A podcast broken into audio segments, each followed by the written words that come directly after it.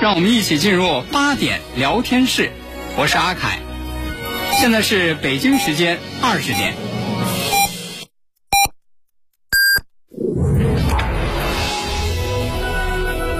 您现在收听的是济南新闻综合广播 FM 一零五点八，济南的声音。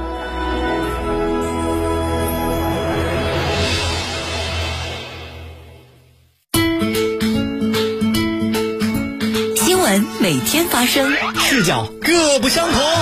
同样的新闻，来听不一样的说法。每天晚上八点，欢迎收听八点聊天室。聚焦热点新闻，解读世界真相。FM 一零五点八，为您精彩呈现央视新闻一加一。你好，观众朋友，欢迎收看正在直播的新闻一加一。从今年的二月二号一直到这个三月二十九，我们一直没有本土的这个新冠的确诊病例。我们不仅过了一个非常安全平静的大年三十、初一，甚至度过了整个平静的正月。但是三月三十号，瑞丽的疫情卷土重来。我们看一下，三天的时间，现在呢，这个蓝颜色的是确诊的这个病例。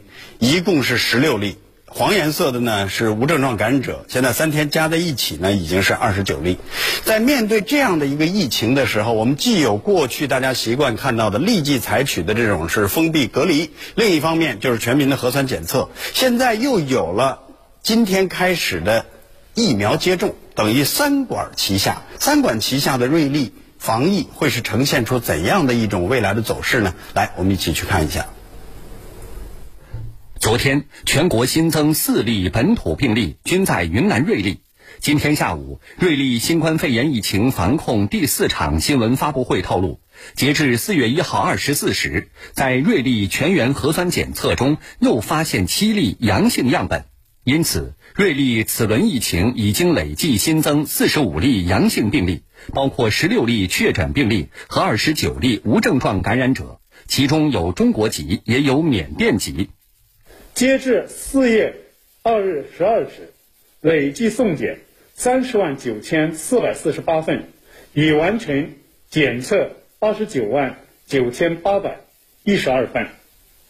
卫生健康和公安部门密切协作，持续组织开展流调溯源工作，科学分析和查找感染源，累计完成流调五十三人。排查密切接触者一千一百九十六人，次密接触者一千六百三十八人，全部进行了集中隔离医学观察。瑞丽市政府网站今天发布消息称，从昨晚十九时起，瑞丽市有五个中风险地区，分别为瑞丽市解告国门社区、蒙卯镇新盛时代家园小区、瑞金路红砖厂、星河蓝湾小区、团结村委会金坎村民小组，确保所有无关人员和车辆不进不出瑞丽市区，确保所有居民居家隔离。确保对所有重点社区进行封闭管管控，把疫情影响控制到在最小范围。今天发布会还透露，目前瑞丽市已启动集中隔离医学观察点二十九个，指定用于集中隔离密接、次密接人员的隔离点十四个，而中医傣医医院作为集中收治医院，其新院区不对外收治其他病人。专门接收新冠肺炎患者，对个别病情复杂的病例，专家组与北京地坛医院、朝阳医院的专家进行远程视频会诊，共同分析病情，制定诊疗方案。目前呢，有两名普通型患者，一名无症状感染者呢，病情相对复杂，主要呢还是由于自身的患有基础性疾病所致。呃，还有一名呢。年龄五岁的呃小患者呢，也是我们专家组会诊的重点，呃，确诊为是轻型。为了及早构筑起免疫屏障，从今天开始，云南省瑞丽市全民疫苗接种工作全面开启。然后我们现在目前整个瑞丽市是设。二十五个固定的接种点，那么接种台就是达到了三百三十六个。据了解，瑞丽这二十五个固定接种点将二十四小时运转，全力在五天内完成三十万人的接种。今天一早，记者在瑞丽景城医院的疫苗接种点看到，现场已经排起了长队。那么现在由于这个突然的这个疫苗接种的量比较大。所以我们今天又新增了这个接种区的区域啊，那么从两个区域加起来，我们医院这一个点一天呢，应该可以完成三千剂以上的疫苗接种。我们来看一下最新的情况。云南瑞丽到现在呢，已经完成了第一轮核酸检测，发布了五个当地的这个中风险地区。另外，所有市民呢要居家隔离七天。另外一个非常新的地方在于，今天开始全市进行疫苗接种。接下来呢，我们马上连线中国疾病预防控制中心流行病学的首席专家吴尊友。吴教授，首先呢，就是针对瑞丽的这个疫情，您的此时的一个基本判断是怎么样的？特别要提醒注意的又是什么？啊，从这几天瑞丽市政府的这个呃开展的措施来看，特别是核酸检测，那么过去几天核酸检测呢，发现病人数量的话呢，这个应该说呢，确定了这次疫情的规模。它提示啊，疫情的发现呢是在呃疫情发生的比较早的时期，应该说呢，总体疫情规模不会太大。那么对于呃应对这样的疫情呢，全国呢已经经历了这个。呃，二十多起，应该说呢，呃，有比较成熟的经验。那么特别需要注意的呢，就是对于在疫情发生前、发现以前已经流出瑞丽市的人员的信息的掌握和对这些信息呢发送到相关的呃省市，让他们呢对这些流出的人呢加强这个管理。嗯，呃，昨天呢，您也说过，说这次瑞丽的疫情呢，很大的可能是境外输入。那在现在的这个，就是比如说这个病例当中，也有四位是这个缅籍的这个人士。另外，大家也联想到，比如说缅甸的疫情的这个情况，尤其是国内政局非常不稳，很多人想要进入中国国境等等。嗯，怎么看待您的这个判断和相关的这种分析？啊。瑞丽呢，地处这个边境和缅甸接壤，地是呃呃边境的环境啊比较复杂，人员往来和这个贸易交易呢也是很复杂。我在那里呢已经呃工作过很长时间，对那里情况还是比较了解。所以在边境的防控呢，确实存在着呢很大的难度。那么从这个疫情来源来看啊，这个因为国内的这个境内呢没有本地传播的疫情。那么在呃这个地方呢，曾经发生过这个境外输入的，那么这一次呢，从这个境外传入的可能性呢非常大。嗯，呃，今天呢，一个最新的这种变化是开始了全市的这个疫苗接种。那马上我也注意到身边很多人都在说，说这次肯定在瑞丽打的是一针的疫苗，因为要立即防这次疫情。怎？全民开始进行这个疫苗接种，这次要起到的作用是什么？另外，是不是一针疫苗？啊，疫苗接种的话呢，是新冠防控的非常重要的措施。那无论是一针也好，还是两针剂的疫苗也好，那么这次的疫苗接种呢，对于控制本次疫情呢，应该说呢，意义不大。啊，它的意义更在于呢，这个借这次疫情这个响应啊，能够呢全民接种，为预防下一步疫情呢，那个筑起免疫的屏障。那这件事也给了我们一个提醒，比如说从今年从去年年底我们附条件上市这个疫苗有了，到今年的时候到现在已经变成了五种。过去我们强调的是重点人群的接种。那受这次瑞丽的这种影响，我们是不是要针对很多重点地区，尤其是边境的，像满洲里啊、绥芬河啊等等很多的地方，要进行重点接种？啊，应该是这样，因为疫苗接种呢，它需要时间，得有一个优先顺序。那么我们原来在排这个优先顺序的时候呢，把高风险重点人群作为这个呃优先顺序，而实际上呢，这个重点地区，尤其是呢。边境曾经发生过疫情的地区呢，应该作为优先接种的地区开展全面接种。过去呢，在过去您说这个武汉解封之后，二十来起、二十多起这样的一个各地此起彼伏，虽然会隔一段时间的这种这个呃有大有小的这样的一个疫情，我们过去往往采用的是两种有效的手段，一个是这种封闭隔离，另一个是全民的这种核酸检测。那这次瑞丽又加上了全民的疫苗接种，大家就会去关心核酸检测和疫苗接种各自在防控疫情当中承担着怎样不同的角色。应该说，核酸检测呢，发挥着呃，首先第一呢，能够在短时间内确定疫情的规模；第二呢，能够尽早的发现早期感染者，像现在发现的这些呃没有症状的，很其中有一部分呢，可能还是处在这个感染的早期。那么，核酸检测对于呃斩断传播链起着非常重要的作用。好，疫苗接种呢，是在。啊，没有感染的人体内呢，建起这个免疫保护啊，这个呢，它需要一段的时间。如果是一针的疫苗，整个呢也需要大概两周左右的时间。如果是两针剂的这个疫苗的话呢，大概需要有一个月左右，从第一针到呃最后这个第二针接种完以后，前后呢大概要一个月的时间。无论是第一针的、一针的还是两针的。对于控制这起疫情呢，应该说呢，发挥的作用呢不会太大。过去几十起的疫情，我们一般都在两周到四周就彻底控制住这个一波疫情。而这些疫情规模不大，应该说呢，会在较短的时间，不会超过三周时间就能够控制。嗯，这还有一个问题，也我们也迅速注意到，这两天全国有很多的省区市都在提醒本地的这个市民，如果去过瑞丽或者说这个临近的等等，要赶紧报备。您对去过瑞丽的或者是离瑞丽非常近的临近的城市的这个市民也好，人员也好，提醒是什么？啊，你刚才提的这个问题非常非常重要。那么，如果在疫情发生前他离开瑞丽，特别是呢刚刚发生前离开的。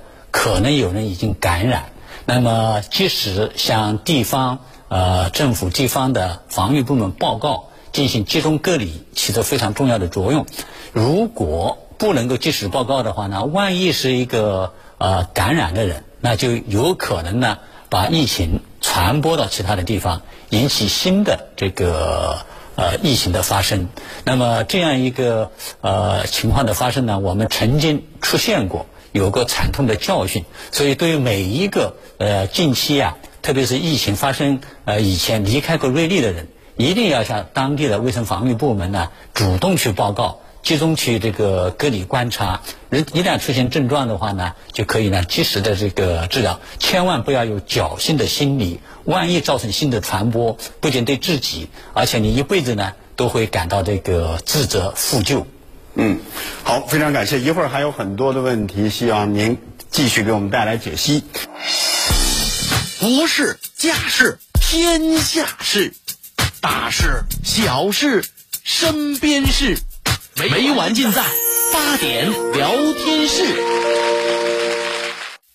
聚焦热点新闻，解读世界真相。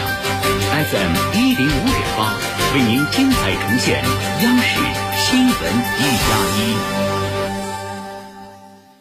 因为我们关注这个瑞丽的疫情的时候，马上就迎来了这个清明的小长假，而且在很多人的这个心中已经开始去计算，也不算太远的五一的这种中长假。那么，瑞丽的疫情会不会打乱这一切我们的计划？另外，在疫苗接种这方面，我们还需要怎样提速？接下来继续关注。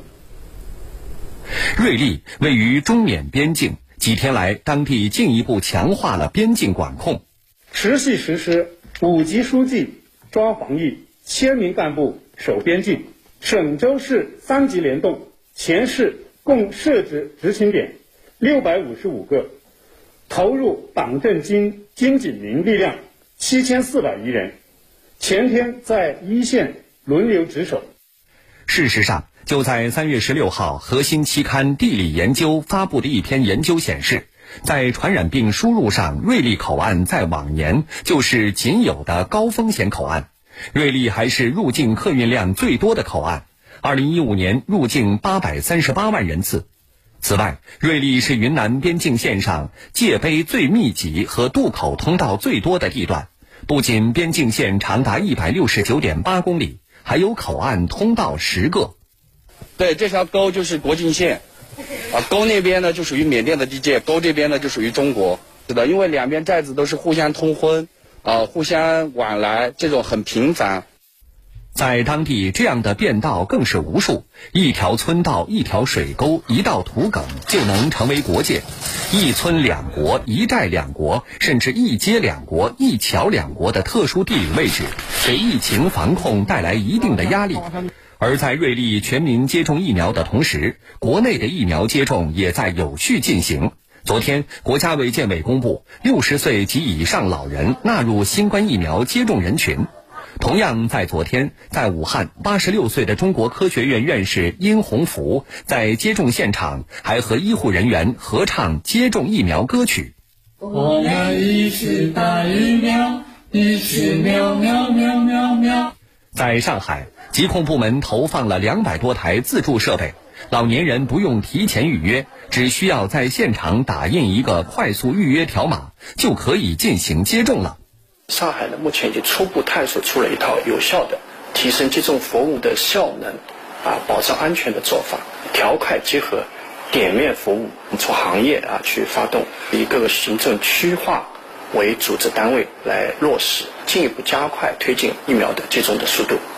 明天清明小长假就将开启，有报告预计，清明假期出游人次将达到一亿人次。一些热门线路的火车票在开售第一天就早早被抢购一空，多地热门景区门票销售量剧增。目前清明节假期故宫的门票均已售空。那么，今年的首个出游小高峰，我们的疫情防控又该如何应对？好，接下来呢，我们继续连线中国疾病预防控制中心流行病学的首席专家吴敦友吴教授。在说清明这个小长假之前呢，还有一个问题。就是在冬天的时候，大家的确感到很紧张，因为的确我们的疫情好像也是这个，哎，这块有那块有等等。但是从二月二号一直到三月二十九号，大家非常非常平静，觉得啊，天气只要变暖了，我们就可以松口气。可是瑞丽又敲响了这个警钟。类似瑞丽这样的我们的边境的这个城市还有很多，在这方面我们要注意什么？除了把他们也当成重点的疫苗接种的地区之外。啊，是这样，全球的疫情形势呢依然非常严峻。那么去年冬天十二月份、一月份呢，达到了日报告数呢这个七十万、八十万，这个后面有所下降。但现在呢，每天的啊全球报告数仍然呢高达五十万左右。那么在全球这样一个啊严峻的形势下，这个境外对于我们国家疫情的压力呢？仍然这个很大。那么去年冬季以后呢，各地呢加大了防控的力度，所以这个二月份以后呢，各地的疫情呢都比较稳定。嗯，呃，吴教授，接下来我们就来关注这个，先关注清明的小长假。您看这儿有一个数据啊，呃，这个清明节假期您有返乡的打算吗？百分之六十是有，这是。很高的比例了，还有百分之十六点六七呢是犹豫之中。再看一个数据，今年清明节出游人次预计达到一亿人次，有人称这就是在就地过年之后的补偿式返乡。那好了，有了瑞丽的疫情，您觉得是不是大家可以一切照旧？啊，对于瑞丽的疫情呢，我们从两个方面来看，一方面呢，我们不能为因为这个伊利这些疫情啊。我们就这个吓倒了，这个这是一个方面。另外一方面呢，我们也不能呢，因为这个全国总体的形势比较好，就放松了警惕，麻痹大意。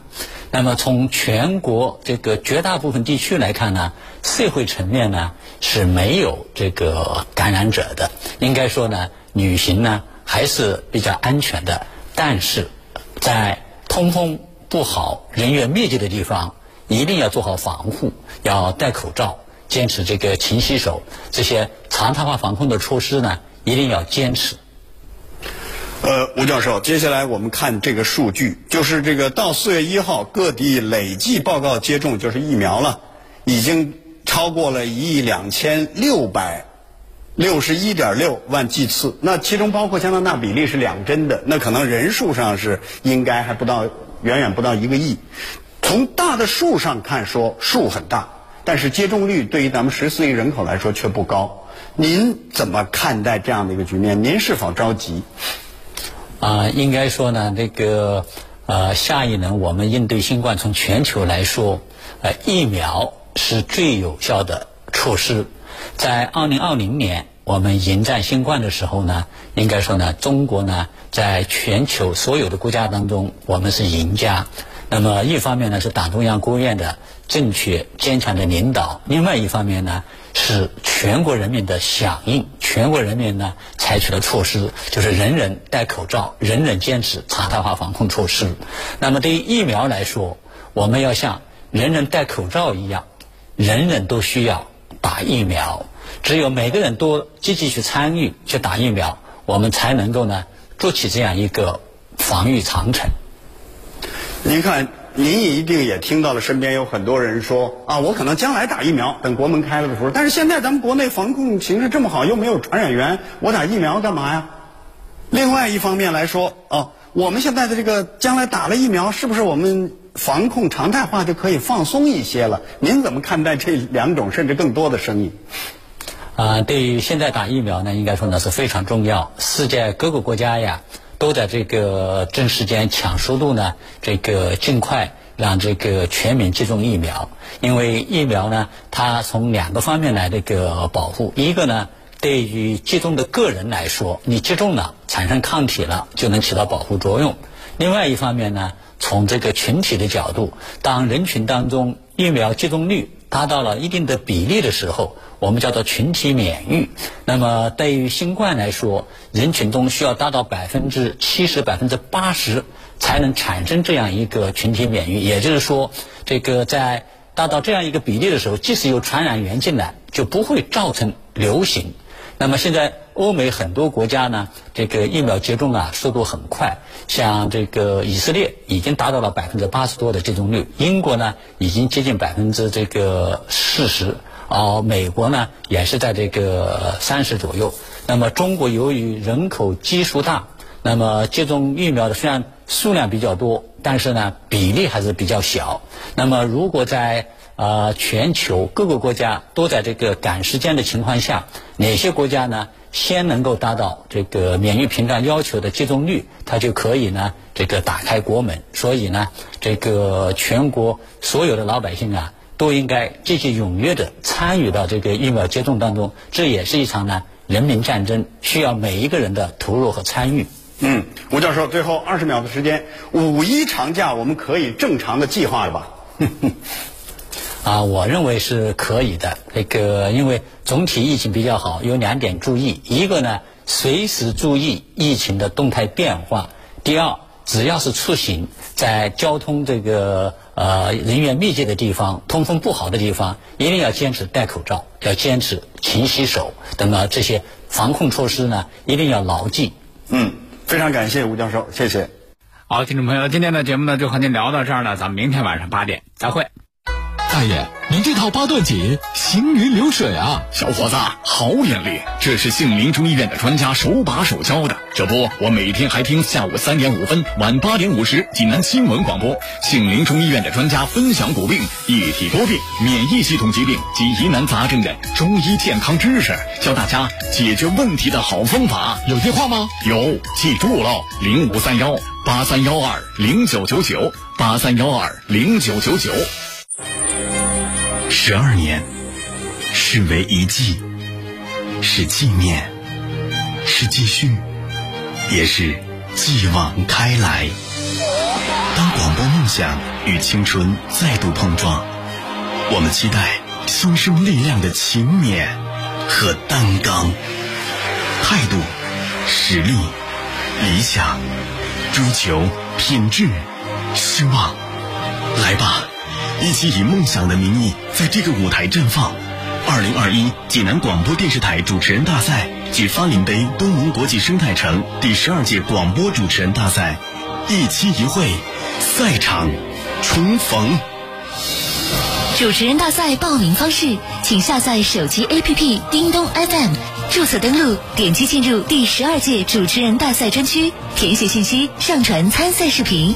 详情可咨询幺八七五三幺二零九零九。本活动由济吉温泉国际新城低密生态人居社区东盟国际生态城冠名支持。济南丰特花朝节盛大启幕，春光渐浓，花朝时盛。四月三日到四月五日，济南丰特延时开放，超值游玩十二小时，慢看宜生宜衣，偶遇十二花神，玩转主题项目。清明踏青去济南丰特。济南市自然资源和规划局提醒：耕地红线不能踩，良田惠习千万代。保护耕地，人人有责；珍惜资源，代代受益。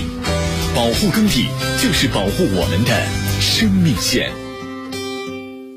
倡导本源文化，寻找健康密码，慢病久病多虚损。培补本源获健康。济南新闻频率每天下午两点三十分，由中医药经典膏方进行的皇氏复方滋补力高独家赞助，张教授客座直播的全程总动员栏目，将与大家追溯疾病本源，解析膏方养生治病密码。栏目热线零五三幺五九六幺三三八八五九六幺三三八八。清血八味胶囊正在举行大型优惠活动。清血八味胶囊清控血，高血压、高血脂、高血糖、血液粘稠均属控血范畴。清血八味胶囊全天咨询订购电话：零五三幺八六幺零零三幺八八六幺零零三幺八零五三幺八六幺零零三幺八。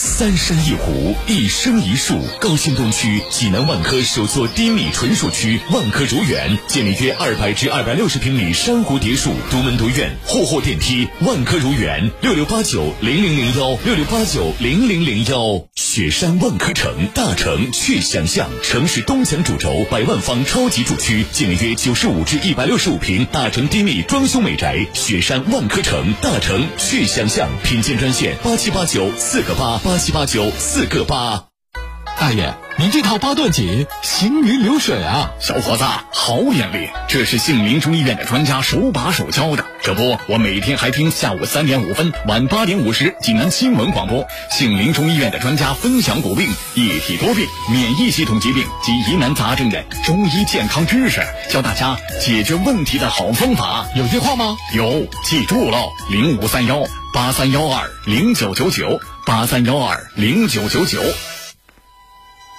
一根随手丢弃的烟头，可以烧毁万顷森林；一缕垂涎欲滴的炊烟，可以毁灭绿色家园；一支探险猎奇的火把，可以使千年古树化为灰烬。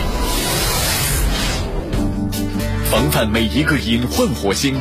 严禁在林区及周边烧荒，烧秸秆，上坟焚香烧纸，牢记森林防火，共建美好家园。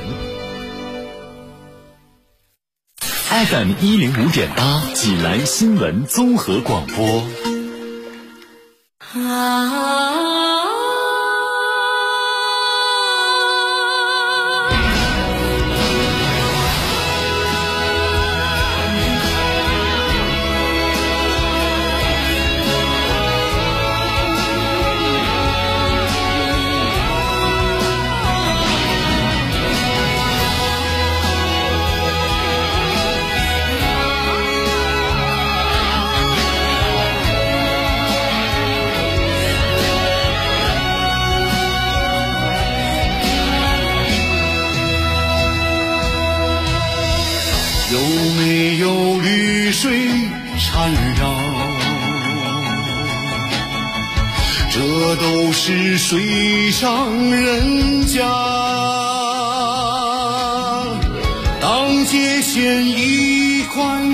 翅膀，也会有泉水喧哗。有没有青山为凭？这都是山里人。家，意味着泰山